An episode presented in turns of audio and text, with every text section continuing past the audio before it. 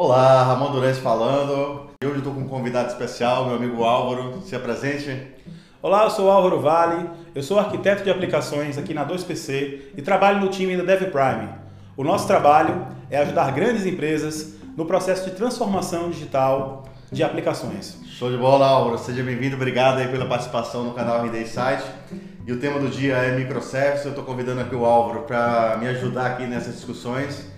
O Álvaro tem trabalhado bastante com esse tema nos últimos anos e eu acho que vai ajudar muito aí vocês, principalmente nessas questões de hoje, que são as questões de foundation, até para o pessoal consolidar, Álvaro, assim, fundamentos que estão dentro do conceito de microserviços, tá? Sem dúvida, sem, sem conceito a gente não consegue avançar em nada. Mas fala para mim então, o, qual é a ideia? O que é, é microserviço? Que problema resolve? Para o pessoal que está chegando agora se, dar, se situar e constituir dentro desses conceitos.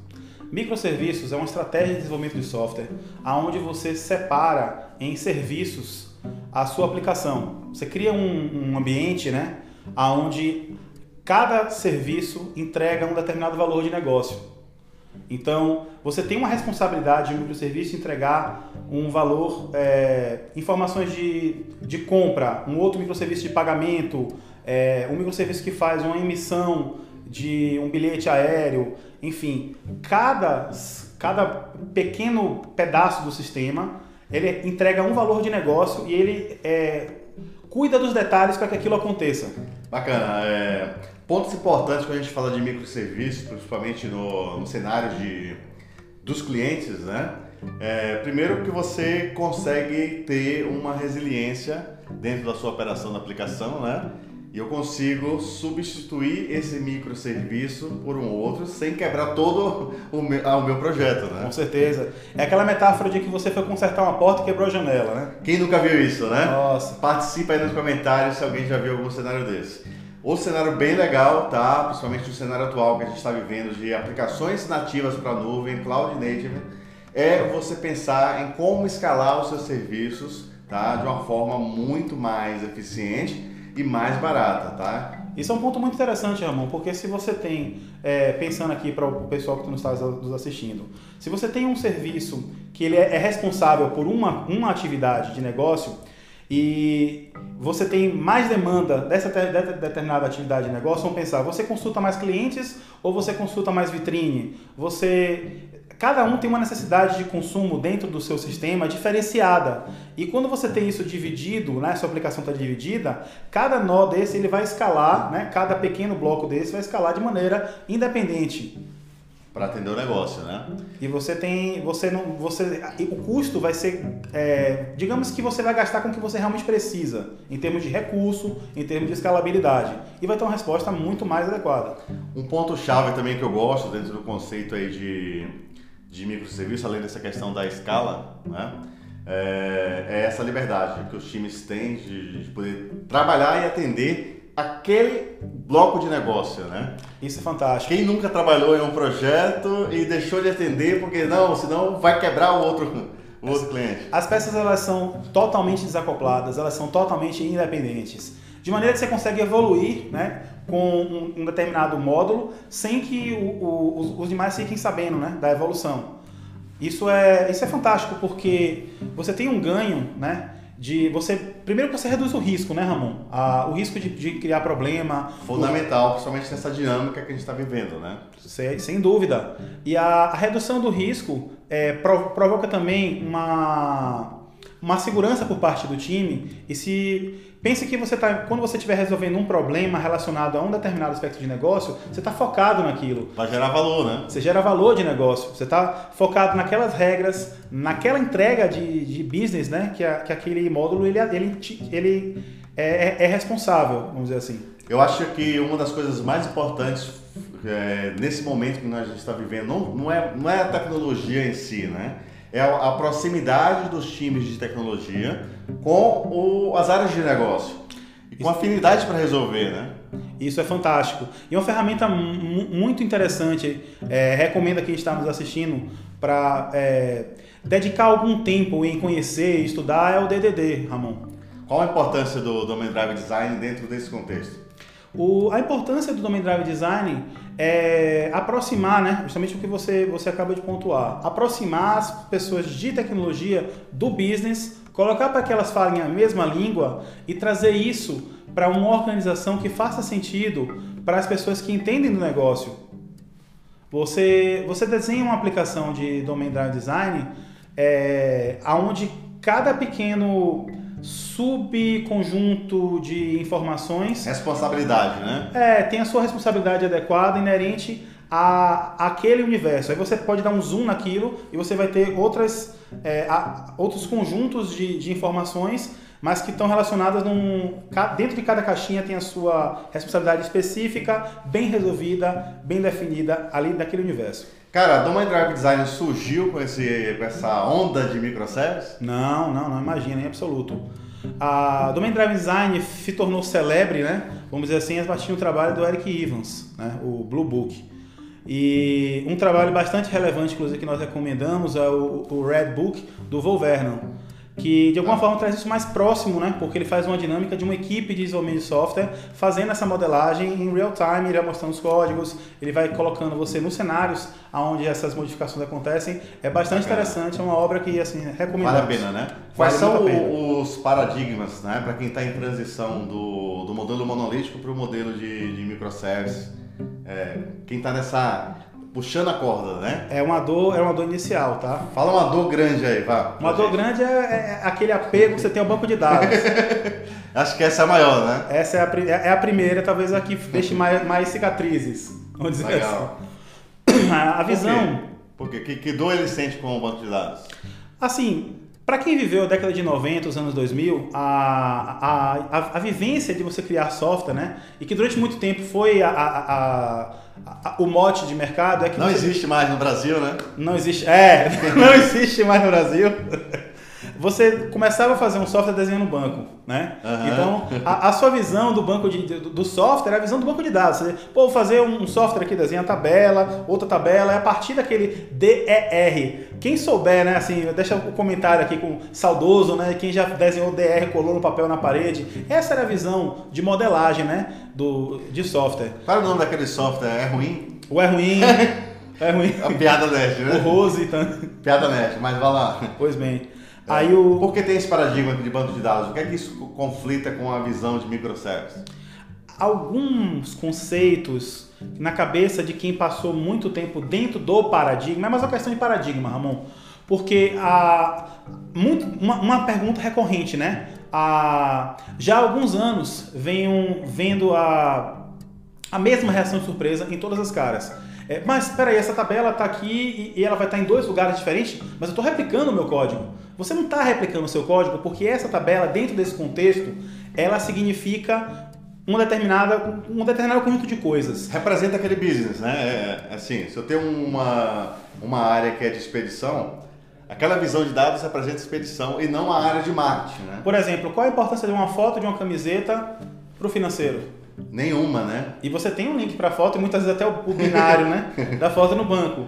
Então, por que, que isso acontece hoje? Porque no modelo monolítico esticou-se a tabela ao máximo, né? E assim, para, ó. Ela caber em todos os. Isso. Sempre puxando. E toda vez que puxava, acontecia o quê? Você criava uma outra dependência. E começava a quebrar, né? E aí mais chance de quebrar, muita chance de quebrar. E esse paradigma foi vencido com o modelo de microservices. Porque qual é a estratégia? A estratégia é de você dividir a liga um pouco do DDD, né? Você divide as caixinhas, né, em contextos ilimitados. Cada caixinha dessa, ela vai te entregar um determinado valor de negócio.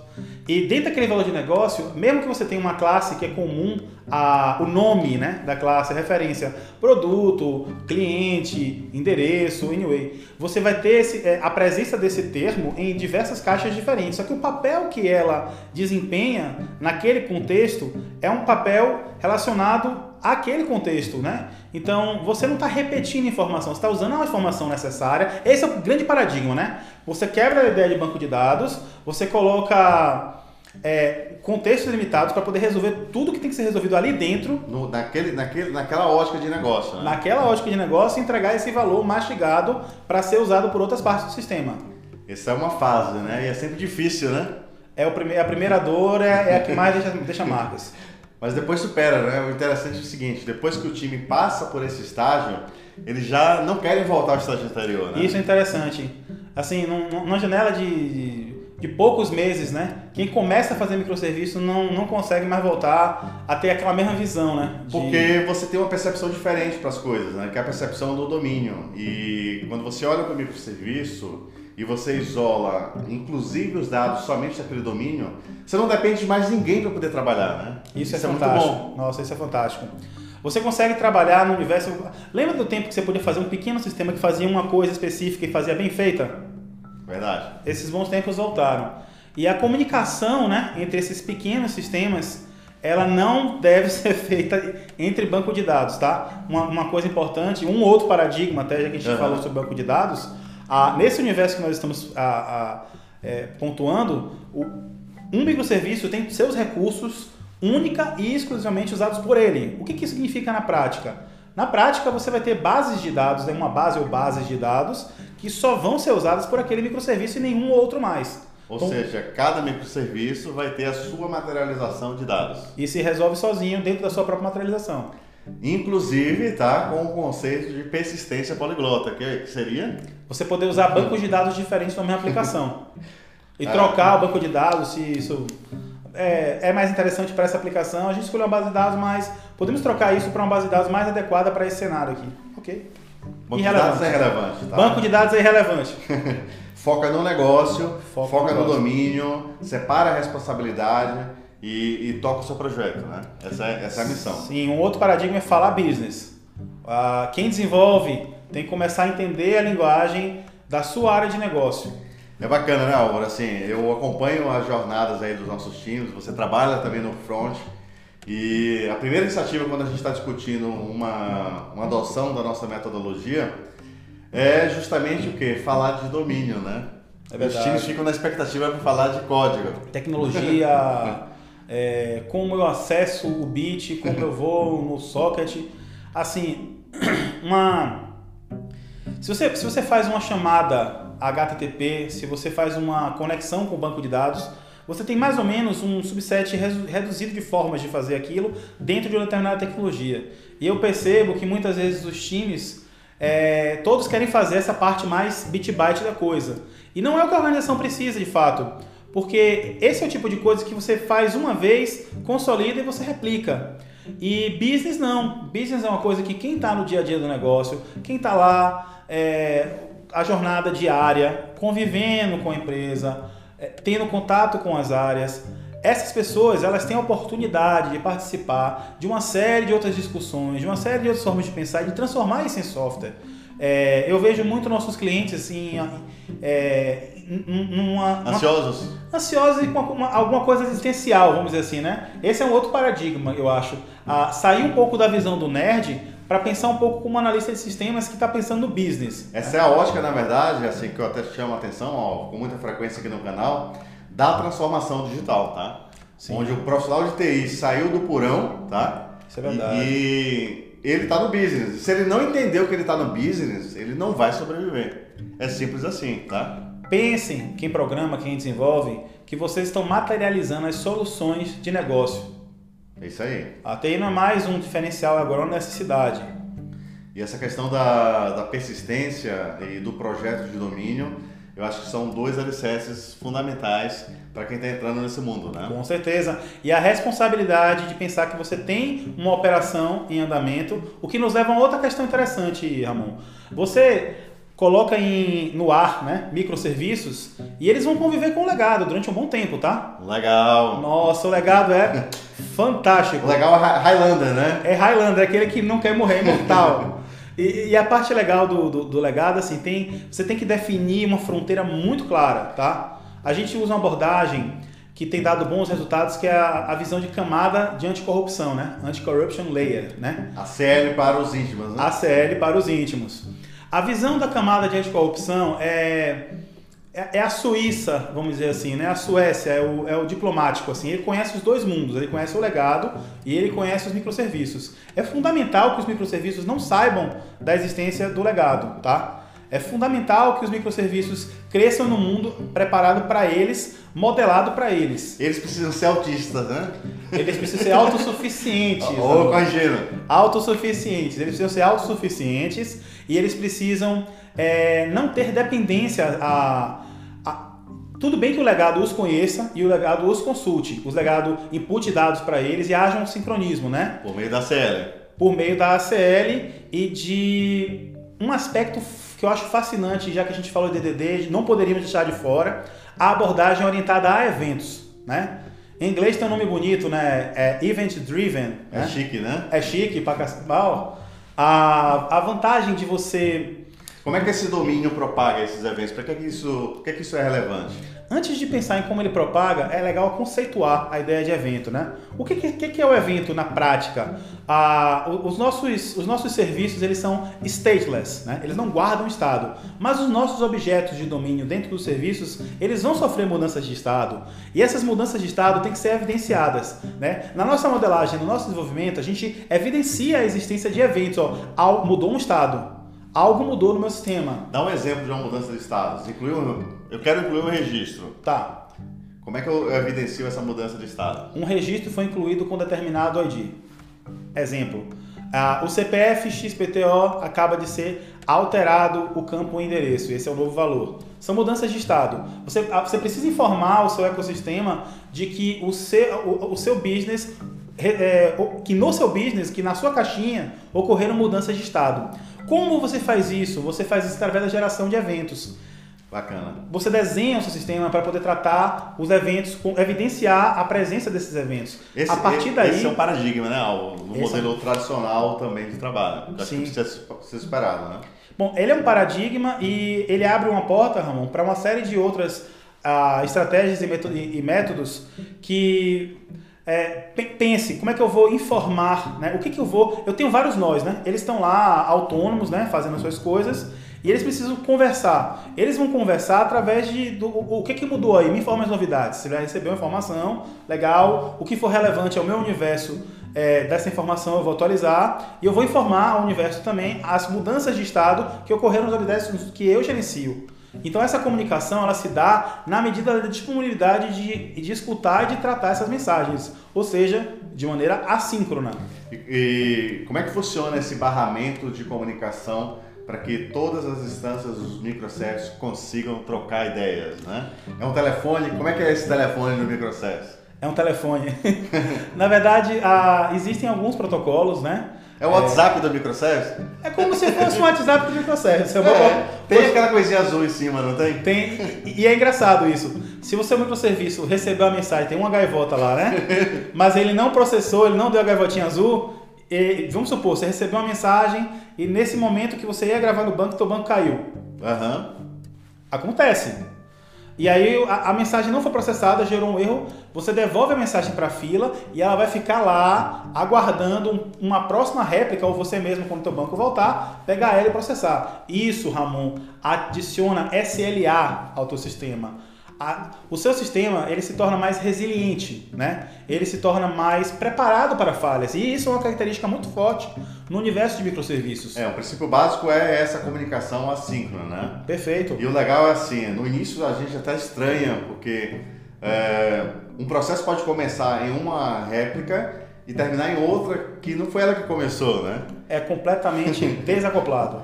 Então, assim, imagina que você fez um pedido, um outro cara vai fazer o pagamento, um outro cara vai fazer a, a validação do estoque, outro, outro cara vai fazer o delivery. É, isso, isso gera uma, uma- Um novo problema, é, tem uma série de problemas que vem junto né, com as soluções. uma Né? felicidade, né? A felicidade não sai de graça. Então, assim, é, se você falou no início que eu tenho bancos de dados independentes por microservices, legal, cada um vai fazer as suas operações, mas como é que eu, eu trato esse novo contexto? Gestão distribuída de transações. Como é que eu trago então esse novo contexto de transação distribuída, tá? Isso é importante nesse novo mundo que vocês vão é, lidar. Como é que funciona Bom, isso? a gente tem tido boas experiências com Saga. É uma abordagem de gestão de transações distribuídas.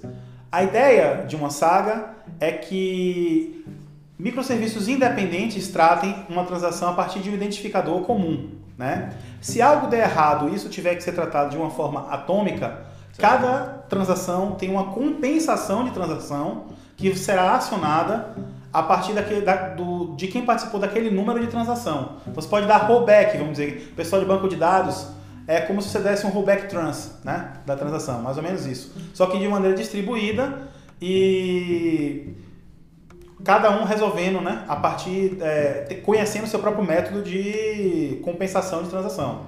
É, o legal da saga é que você pode adotar abordagens conforme o modelo do teu time, o modelo do projeto. É, é, muito importante assim acabar com essa ideia de receita de bolo, tá? Em arquitetura de software não tem receita de bolo. Essa é uma coisa Verdade. terrível, né, Álvaro?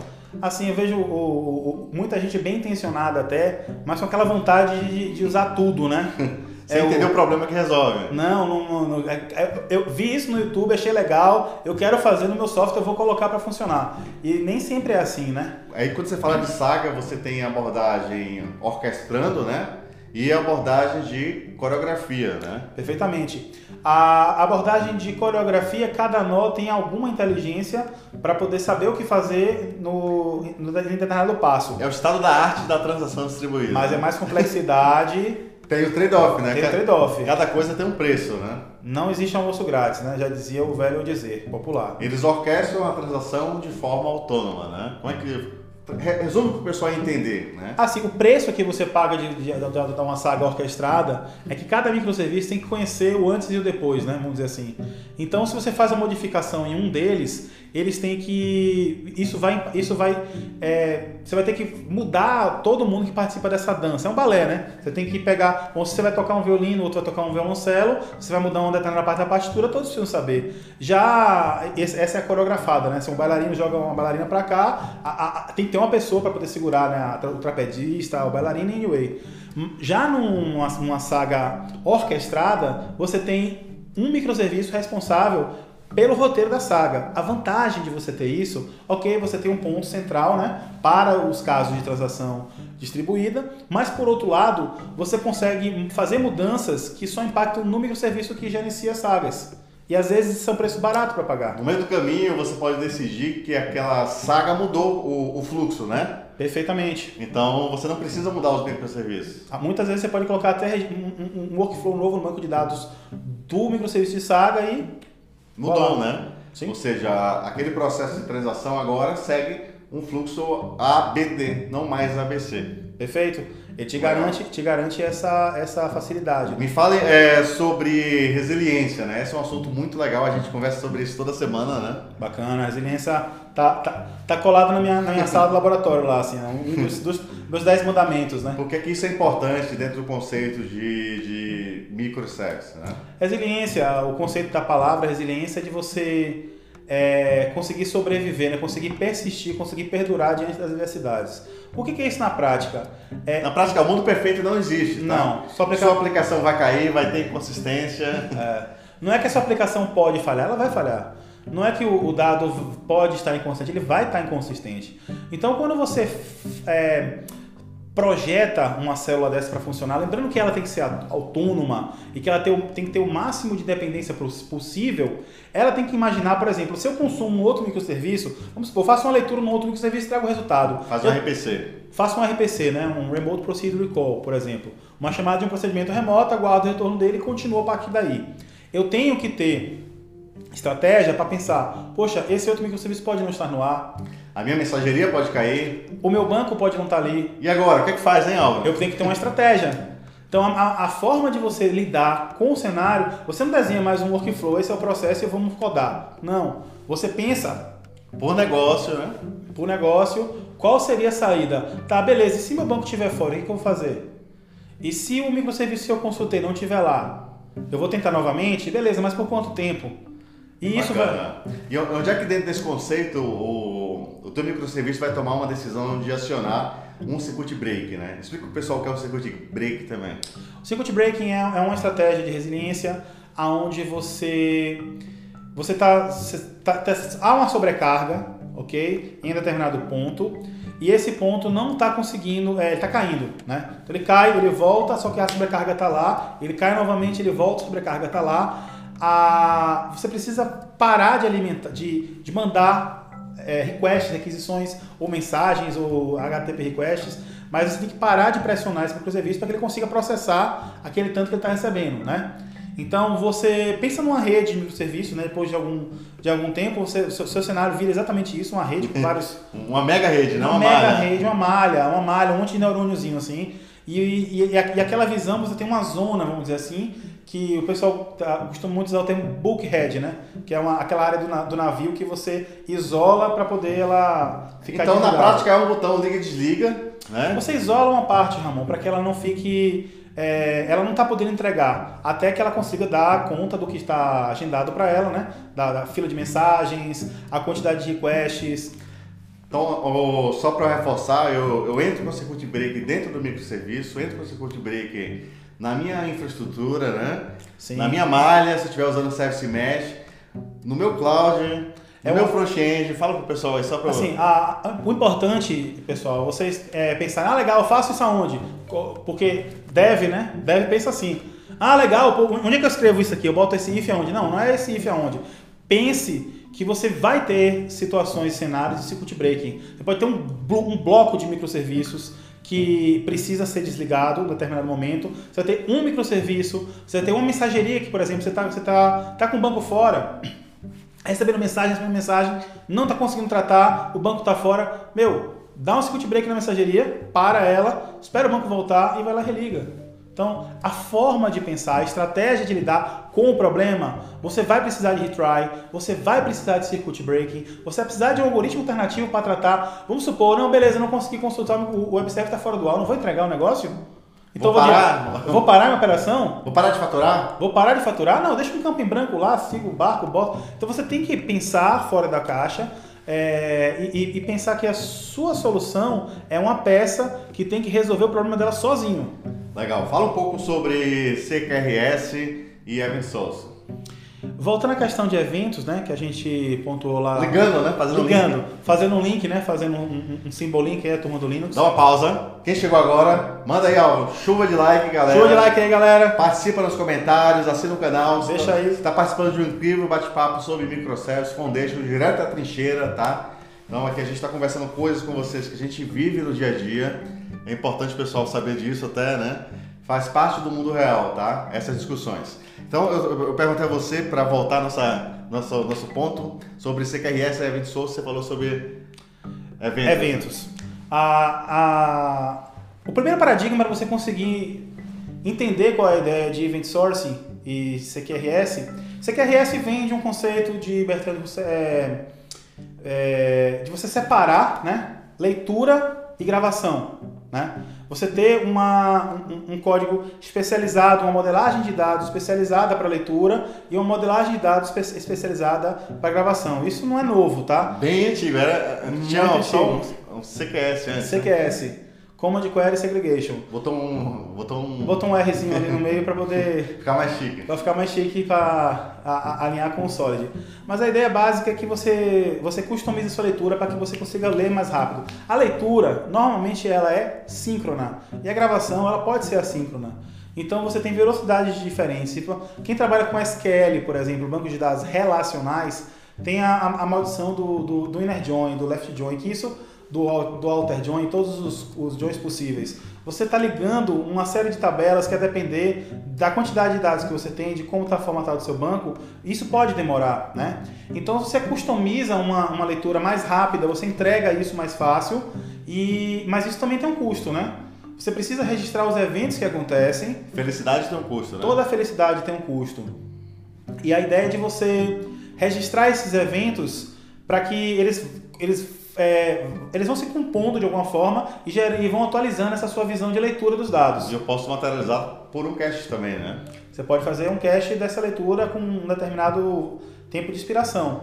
A, a ideia desses eventos nos leva, além da ideia de CQRS, a ideia de event sourcing. Qual é a ideia de event sourcing? Na prática, é, pensa num banco, gente, vai. Você, quando você pede seu saldo no banco, ele não vai fazer a conta de todas as transações que você fez, né? Na mesma hora que você pede seu saldo. Você tem, uma, você tem um consolidado disso, né? De tempos em tempos, ele passa a régua ali, é, dá um, um play né, desses eventos que aconteceram, faz uma conta, gera uma visão materializada daquilo, extrato de cartão de crédito e depois Legal. ele te mostra, né? Essa é a materialização do event sourcing. Vantagens do event sourcing, tá? Vantagens. Que problema que ele resolve? Ah, eu tenho um problema de contabilidade. Essa é fantástica. cliente nosso tinha esse problema de. Você tinha uma contabilidade, né? Aí dava uma diferença de. Centavos. Centavos? Que vira milhões? Alguns milhões. Alguns milhões. Só que uma diferença de alguns milhões na contabilidade nunca é um lançamento de 11 milhões. Então. É um monte de lançamentozinho pequeno, alguns com dobro, outros com menos, outros com mais. Então você precisava dar um. Pensa que você pode dar um Ctrl Z, né? Em cada mudança de estado. Eu acho que a melhor parte assim do Event Source é essa possibilidade de voltar, né? Sim. E isso tem um preço. Sim, tudo, toda felicidade aqui tem um preço, tá? Você tem, você tem uma complexidade de tratar. Primeiro você tem que desenhar essa aplicação orientada a eventos. Isso é inevitável. Aliás, qualquer cenário, pense sempre em orientar a sua aplicação a eventos, porque isso abre a possibilidade no futuro, se for é, interessante para o um negócio, você adotar qualquer uma dessas abordagens, né, dessas estratégias. É, se você tem sua aplicação orientada a eventos, você vai somar esses eventos e gerar um consolidado disso, gerando um CQRS. A vantagem do Event Sourcing é que você pode é, você tem uma fila de eventos, uma linha de tempo, né? De tudo que aconteceu, tudo que mudou de estado no seu sistema. Pensem como se você estivesse dando um Ctrl Z, né? Você pudesse voltar uma ação, uma ação. O Word faz isso, né? O Word faz isso. Há anos. Há anos. Antes de microservice. Pois é, estamos um pouco atrasados já. peguei, né? É verdade, mas estamos nunca com sua astúcia. Fala de indepotência aí, rapidinho. Idempotência é um conceito que a gente puxou da matemática, que é uma operação, ela pode ser executada mais de uma vez sobre um sistema sem mudar o estado final dela. Deixa eu traduzir para o pessoal entender, né? Você fala as coisas bonitas, não sei falar bonito assim não. Quem nunca clicou no botão no site lá comprar várias vezes, né? Perfeitamente. O que é que isso reproduz dentro do teu microservice? Se você está lendo um valor, não tem problema, você não está alterando o estado. Se você está deletando uma determinada chave, ok. Se você está atualizando um valor né, de um campo, também ok, você está mandando um update no mesmo campo. Já não é bom, né? Vários updates. Já não é bom, né? Mas vamos supor que você está inserindo um novo registro. Ora, nesse caso, você está inserindo um novo registro, você não pode inserir várias vezes. Então você tem que ter um controle de depotência. Né? Depotência é você poder realizar a mesma operação várias vezes. Alguns comandos não são idempotentes, você tem que ter um controle disso. E, como é que funciona essa questão de desligamento gracioso? Né? O nome é bonito, né? Desligamento gracioso é uma, é uma necessidade de. Assim, lembre-se que a sua aplicação está no cenário onde as coisas podem dar errado e normalmente vão dar errado em algum momento. O princípio básico é vai dar errado. Né? Perfeitamente. Diante disso, o que, que você faz se no meio de uma operação você recebe um comando para desligar o seu container? Se teve uma atualização, o seu usuário está usando o sistema, você entrou uma nova versão no ar, ou uma. Verdade, né? Porque às vezes a gente pensa que é, vai faltar energia, né? Eu não tinha nem pensado nisso. É. Mas uma operação sua de update está provocando um rollout dos containers, né? Isso é verdade. Pensa que você está na nuvem, pensa que você pode estar tá tendo uma manutenção né, preventiva. preventiva. E aí nesse momento entra o desligamento gracioso da aplicação. Desligamento gracioso é um que momento. Inglês... Graceful shutdown. Nossa, chique demais. Para o vídeo porque merece palmas, né? Quem acerta escrever aí? Escreve. Fala de novo aí, pessoal, gravar. Vai. Gracefully shut down. Show, fala aí. A, a, a, a, brincadeira, né, é que você pode, de alguma forma, fazer algo antes do seu container morrer. Seu container tá caindo, tá, beleza, tá morrendo, mas se você pode fazer alguma coisa, você tem uma janela. Um alarme, né? É. Um alarme, uma... Ó, estou morrendo, mas estou entregando isso aqui que tava... E agora? É. Ou é, na verdade, já fui, e agora? Né? Exatamente. Porque ele não volta, né? Ele vai voltar, mas é outro cara, é outra réplica, é, é stateless. Legal, bacana. É, e aí, dentro desse contexto de computação distribuída, né? Onde é que entra essa questão de vários microserviços, ou seja, desacoplei o meu, o meu monolítico, eu tenho várias aplicações agora. Essa questão de autenticação e autorização, né? As pessoas estão esquecendo disso. Nós temos a, a, adotado uma. Existem protocolos, ok? A gente tem um, um, certo, uma certa maturidade hoje na indústria com relação a isso. A, o, o, o ALF, o OpenID, a gente tem adotado uma solução chamada Identity Server, né? que é basicamente uma implementação desse protocolo de segurança, Ramon, e ele trata a coisa a nível de aplicação, né? Se você tem, por exemplo, um, um celular, ele é um cliente, né? Se você tem um browser, ele é um outro cliente. Então, se você tem um outro microserviço, isso é, é, é, interessante, que a gente sempre pensa... Essa é a pegadinha, né? Essa é a pegadinha. A gente, ah, mas eu estou aqui na aplicação desktop, estou acessando, eu estou num um, aplicativo mobile, estou acessando, mas e se o seu microserviço acessar? Ele precisa de autorização também. Ele não pode, não pode estar aberto isso. Então, você vai autenticar cada consumidor daquele recurso precisa de uma autorização, né? Então ele vai autenticar, eu sou o consumidor, eu sou o microserviço B, estou consumindo o microserviço A, ou eu sou o aplicativo de celular C, estou consumindo o microserviço A. Posso sim ou não, né? Eu posso? Aí você vai ter um, pensa um condomínio fechado, né? Você vai ter uma portaria, alguém vai dizer, não, esse carro pode entrar. E quando você chegar na porta do microserviço, lá dentro, você vai ter um sistema de permissões do microserviço que vão saber, não, beleza, quem é você? Sai do carro. Aí você vai mostrar o seu pacote de, de informações, o que você vai fazer lá dentro. Posso ir no primeiro andar, no segundo andar? Posso abrir a porta do primeiro andar? É um funcionário do prédio, né, que vai te falar isso, e não da portaria lá atrás. Ele já sabe quem é você, quem, já sabe se você é uma API, se você é um microservice, se você é um a um cliente externo, né? Isso aí. E a partir desse momento ele vai olhar quem é o usuário, né? Qual é o documento? Você está editando um documento que é teu, né? Eu estou mexendo numa, numa pólice de seguro ou eu estou editando um pedido de compra que é meu, você vai, vai ter essa validação nesse momento. E qual que é a importância dentro desse contexto, e a gente se preocupa tanto com essa questão de health check, né? A health check, heartbeat, é, pense que a, a, Ok, ok. Aplicações travam, tá? Programas travam. Zombie Process existem em todos os sistemas e plataformas. Todos os mundos, né? Todos os mundos. Não, não finja que não vai acontecer, porque vai acontecer. Não finja que é só no pull do IS, tá? Esquece isso, já pega. O ponto é, a sua aplicação ela pode travar, tá? E se ela travar, ela vai ficar lá travada, alguém precisa saber que a sua aplicação está travada, né? Não necessariamente é, a pessoa entender, né? Não é o container que caiu, né? O container está up to date, está tudo ok rodando, a sua aplicação travou. Por alguma razão. Por N motivos. N motivo, runtime, algum bug de linguagem, aplicações, programas Nunca foi pelo seu bug, tá? Jamais. Você nunca deixou um loop infinito lá dentro também. Porque afinal, na minha máquina funciona. né? Quem nunca disse isso? Então, aí, eh, qual a ideia desse health check? Health check, heartbeat, é uma forma de você verificar se a aplicação ainda está respondendo. Se ela recebe uma, uma, um toque, né? Ei, você está no ar? Você está aí? Você está aí? Se ela responde, quem nunca viu aquela tela, né? A aplicação não está respondendo. Ali o health check, né? Como se fosse a abstração de um health check, né? Uma verificação de saúde, o batimento cardíaco, né? Ela, ó, a aplicação está parada, não está nem respondendo. É, se você coloca teu container dentro de um orquestrador de nuvem é, para containers como o Kubernetes, ele automaticamente vai checar o health check de todos os seus microservices, né? Isso é muito legal. Isso é show. Porque aí se sua aplicação virar um zombie process, ele tira. Ele ó, tira e corta. E sobe um zero quilômetro. Isso Novinho. que é bom, é bacana, né? Cara? Stateless, nada do que você tinha. aí, aí é importante, vale, é importante o princípio. Sim. Se você cria uma aplicação que não está guardando sessão, ela é livre de estado, ela é stateless, você vai subir uma cópia novinha dela e tá tudo no banco ali. E se eu peguei uma mensagem, Álvaro, para incluir, efetuar um pagamento e travei? Tivemos excelentes experiências com protocolo aberto de mensageria e não processou mensagem, não chegou a segunda gaivotazinha do WhatsApp, devolve para a fila.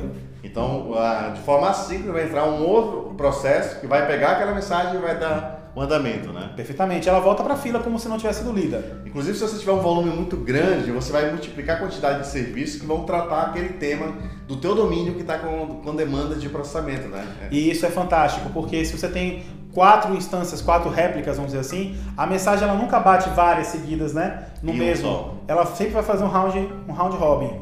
Ela sempre vai, vai, vai alternar o, o, lugar onde ela bate. Então, você vai estar sempre lendo uma ou outra, outra. Se você tiver uma 4, 5, 6 réplicas, você nunca vai receber duas mensagens na sequência. Você vai ter sempre um round robin distribuindo de forma homogênea o peso tanto do, do da, das mensagens e aí você, o processamento delas também vai ter um certo, um certo respiro, né? Para você entregar e você ter mais resiliência. E para a gente fechar esse bate-papo, Álvaro, é, fala sobre observability, é assim que fala? Observability, Ramon, isso o, aí. O nome é chique, né? Mas fala pro pessoal aí. É isso aí. Observability, assim, é, você debuga a sua aplicação, né? Hoje, Dev, o Dev vai lá, Pablo vai ver o estúdio. Ah, fazer propaganda da Microsoft aqui. Desculpa. Bom, ajuda, ajuda nós, ó. Ajuda nós. Porque a vez do Visual Studio. Ajuda foi, nós. Foi, foi sem querer. ah, o Dev vai lá, abre, abre o Visual Studio, ele coloca um breakpoint, vai lá dando F10, F10, F10, bateu, ok, tá aqui, passa o mouse em cima, isso é observability. Ok, só que você está com um sistema agora que são várias peças distribuídas. Mil microservices. Não é precisa de mil, né? Basta cinco. Basta cinco. Como faz? Aonde eu tô? esse é aquele meu request ou esse é aquele meu outro request? Então você tem que ter uma forma de você acompanhar o que está acontecendo, né? É... Tanto com log quanto com trace. Exatamente. Porém, numa ótica distribuída. distribuída. É, isso, é isso aí. aí. Show de bola. Álvaro, é, obrigado mais uma vez pelo papo aqui, foi incrível, tá? Imagina, prazer. É, é, muito bom trazer essa experiência, eu gosto muito de conversar aqui no canal sobre esse, esse modelo direto à trincheira. E é muito importante o pessoal saber como a gente está vivendo, como a gente está enfrentando esses desafios, né? E como os clientes estão ficando felizes também com, esses, com essas iniciativas, né? É bacana. Fala um pouquinho aí sobre isso, o que é que isso tem mudado o negócio dos clientes? Você vê, você vê as pessoas, as, as, reações de. Parece que as pessoas estavam ansiosas de ter aquilo, né? De, poxa, eu queria ter, eu, eu lia sobre isso, eu via um vídeo, eu via uma palestra, assim, eu queria estar fazendo isso. E quando você coloca essa ferramenta na mão das pessoas, é engraçado, porque elas não querem fazer outra coisa. Elas se prendem, assim, elas se identificam, elas se sentem realizadas, né? Em desenvolver.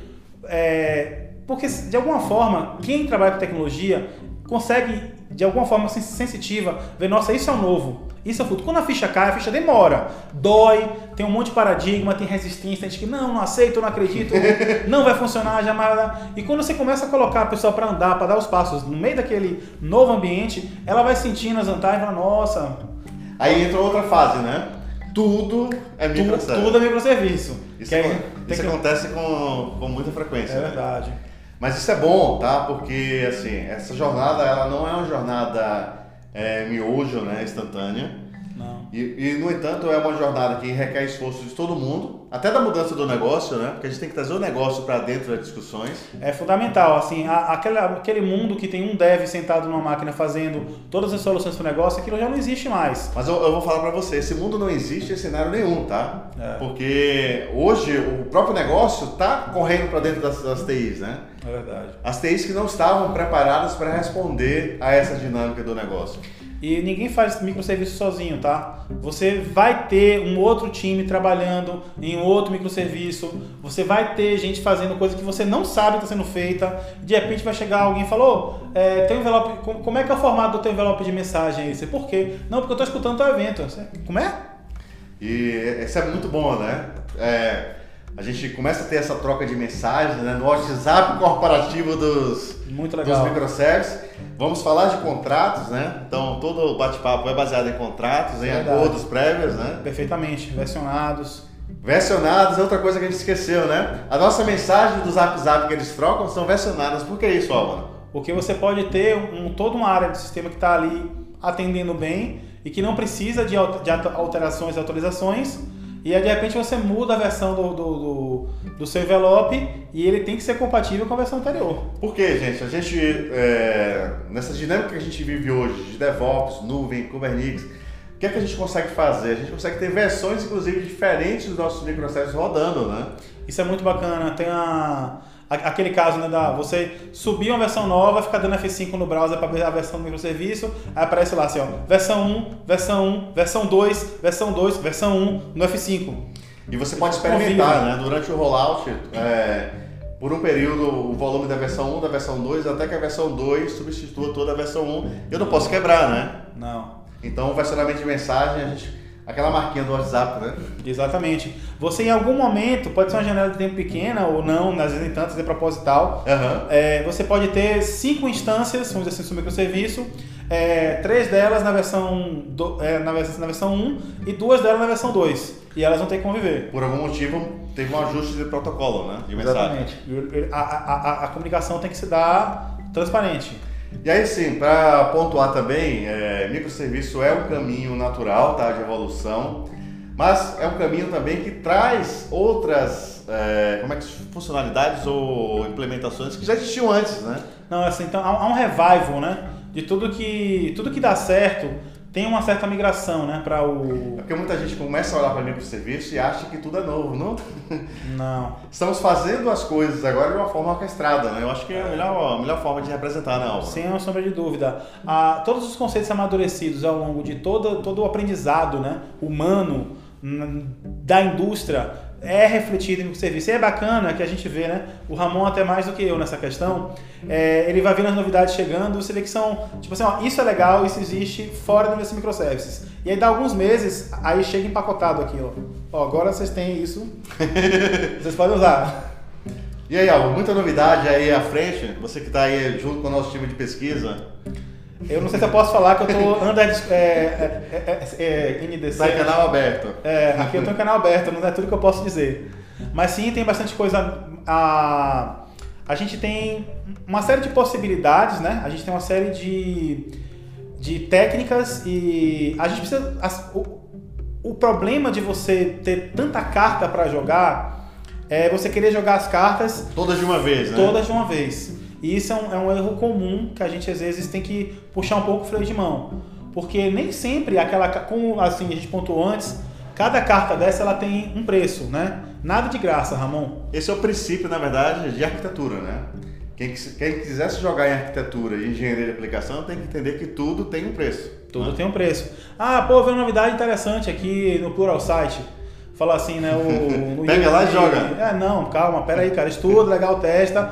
Mas não é assim, jogar direto. Você tem que pensar que isso vai ter um preço, vai ter uma consequência. Isso vai conviver com o quê, né? Qual é o tipo de desafio? Ah, eu quero trabalhar com CQRS, eu quero trabalhar com Event Sourcing. Legal, você precisa disso. Eu quero implementar uma saga. Por quê? Porque sim, não é porque sim. Vamos ver, você precisa disso, né?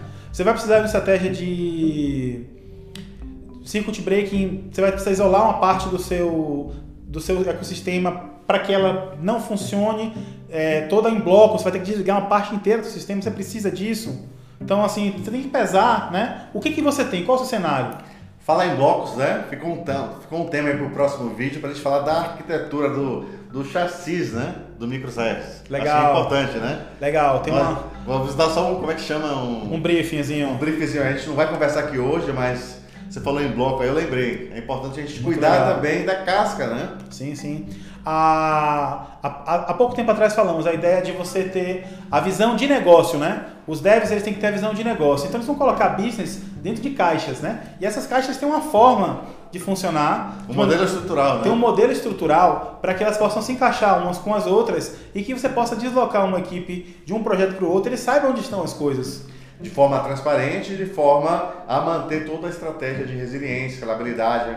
E, e... isso é reuso, tá? Isso é, fato, isso é reuso. Porque se você tem uma forma de trabalhar uniformizada, você tem um time que você pode é, alocar e o, o, o, tempo de você, né, a curva para você sair de um projeto para o outro, ela diminui. Você colocou um ponto importante, Álvaro. Eu tinha esquecido aqui do nosso bate-papo hoje sobre reuso, né? A gente, Sim. você sabe que eu sou uma das pessoas que mais briga por reuso, eu acho que na face da terra, inclusive com vocês do meu time também, é, tá na nossa premissa. E quando a gente está falando de microservices, de separar banco de dados, de falar assim, olha, eu vou ter uma materialização de cliente aqui no cenário e naquele outro microservice você tem uma outra materialização de cliente. Eu estou perdendo o reuso, Álvaro? Não, em absoluto não está. Acho que esse é o maior conflito da vida, né? Mais do que aquele que a gente falou. Não, com certeza. As pessoas se apegam com a ideia de que se você tem a mesma informação... A minha classezinha cliente não funciona é... mais no outro microservice? Não, a sua classezinha nunca funciona nem no seu monolítico. Essa, Essa é boa. Essa é a verdade que você não quer aceitar. Mas o ponto é. É difícil, você... né? Mas desce com o tempo, né? Mais fácil. Depois de algum tempo você começa a lidar. Ah, o ponto é, se você tem uma informação que é resolvida num contexto, é, aquele contexto, as pecinhas ali dentro, elas podem ter os mesmos nomes que as peças em outros locais, mas elas representam coisas diferentes. Ah, mas o meu cliente CPF número X CTO, ele é o mesmo cliente, legal, pega o CPF dele e faz um vínculo. Você não precisa necessariamente ter uma ligação de banco de dados para isso, você não precisa necessariamente usar a mesma classe aqui lá, porque ela não vai servir. Ela não representa o mesmo domínio. Tá? Não é o mesmo papel que aquele ator tem naquele sistema. Então essa visão de reuso que nós temos do passado, eu acho que é uma visão que ela tem que ser revista. Né? É um paradigma, é mais um paradigma. Gigante. Gigante, doloroso, mas que depois que você, você se liberta dele... Vai no automático. Vai no automático. Show de bola, pessoal. É, microservice é isso, microservice é real, microservice está transformando as empresas, tá? E é legal até para o pessoal saber, isso está acontecendo no Brasil há muito tempo. Isso é verdade. Não é coisa nova. É, o que acontece é que o mercado está em evolução, né? E o mercado também tem muito legado. Então, uh, muitos projetos estão acontecendo, mas não na escala que todos gostaríamos, né? Isso é verdade. Ah, uma coisa importante falar assim do, do que está acontecendo agora. É, a gente está em cima de uma onda que está em movimento, tá? Uhum. É, a gente está indo para um bom lugar, legal. A gente está resolvendo os problemas que nós temos hoje, mas os cenários mudam, os problemas mudam e a onda ela evolui, né? Isso aí. Então isso é um sistema mutável e uma coisa muito importante, né? Então a gente não pode deixar de fora, já que está falando de foundation, de, de, de, de, fundamentos, né, de microserviços, é que o grande, a grande entrega de valor, o grande diferencial do microserviço é que você pode ir trocando as peças com o avião voando, tá? Então você vai estar tá, ah, atualizando, melhorando as tecnologias, implementando novas abordagens, novas estratégias, sem quebrar o outro domínio, né? Chega de mexer na porta e quebrar a janela. Olha, se você perguntar hoje em 100 de 100% dos projetos, você vai ter a resposta que novas versões quebram sempre as versões anteriores. Isso é fatídico. E, e esse é um problema sério na indústria de software que a gente tem que trabalhar juntos para mudar, tá? E esse é um dos objetivos que eu criei esse canal também do RD Insights, que é para provocar esse tipo de discussão. Maravilha, Ramon. É, muito obrigado mais uma vez. Quem quiser bater um papo conosco, pode marcar um café. Visita aí 2pc.software. A gente ajuda os clientes em todas as estratégias de transformação digital de aplicações. Eu estou no e-mail ramondurães.2pc.software e o Álvaro está no e-mail álvaro... Álvaro Vale com dois L's, arroba 2pc.software. É isso aí, pessoal. É, mas eu quero que vocês participem nos comentários. É, chuva de like. A gente está organizando outros vídeos dessa série de microservices. É uma série de microservices direto da trincheira do mundo real, tá? E mande sugestões, comentários que a gente vai incorporando, né, Álvaro? Muito bem-vindo aí. Vídeos. Dúvidas, experiências, opiniões. É, cheguem junto aí. Vamos Compartilha no seu LinkedIn, WhatsApp, Facebook, Telegram. Telegram. Álvaro é fã do Telegram. Minha é. nave é Telegram. E, mas assim, eu gosto quando vocês comentam, tá? É super importante trazer outras pessoas para a discussão para que a gente consiga né, trazer temas relevantes e os principais temas eu coloco aqui no canal, tá? E lá embaixo nos comentários vai ter um link para o grupo RD Insights para a gente continuar essa discussão de microservices e entrar nos próximos temas também que a gente vai estar tá gravando aqui nos vídeos. Ok, Álvaro? Ok. Muito grato mais uma vez. Muito obrigado, é, Participe sempre aqui trazendo esse feedback é, direto da trincheira. Eu gosto muito disso. E porque é, é o mundo real, né, Álvaro? A materialização disso, os problemas que você encontra na prática, são muito diferentes do que você faz numa POC e num lab. É um universo gigante, né? Entre a implementação e o conceito, né?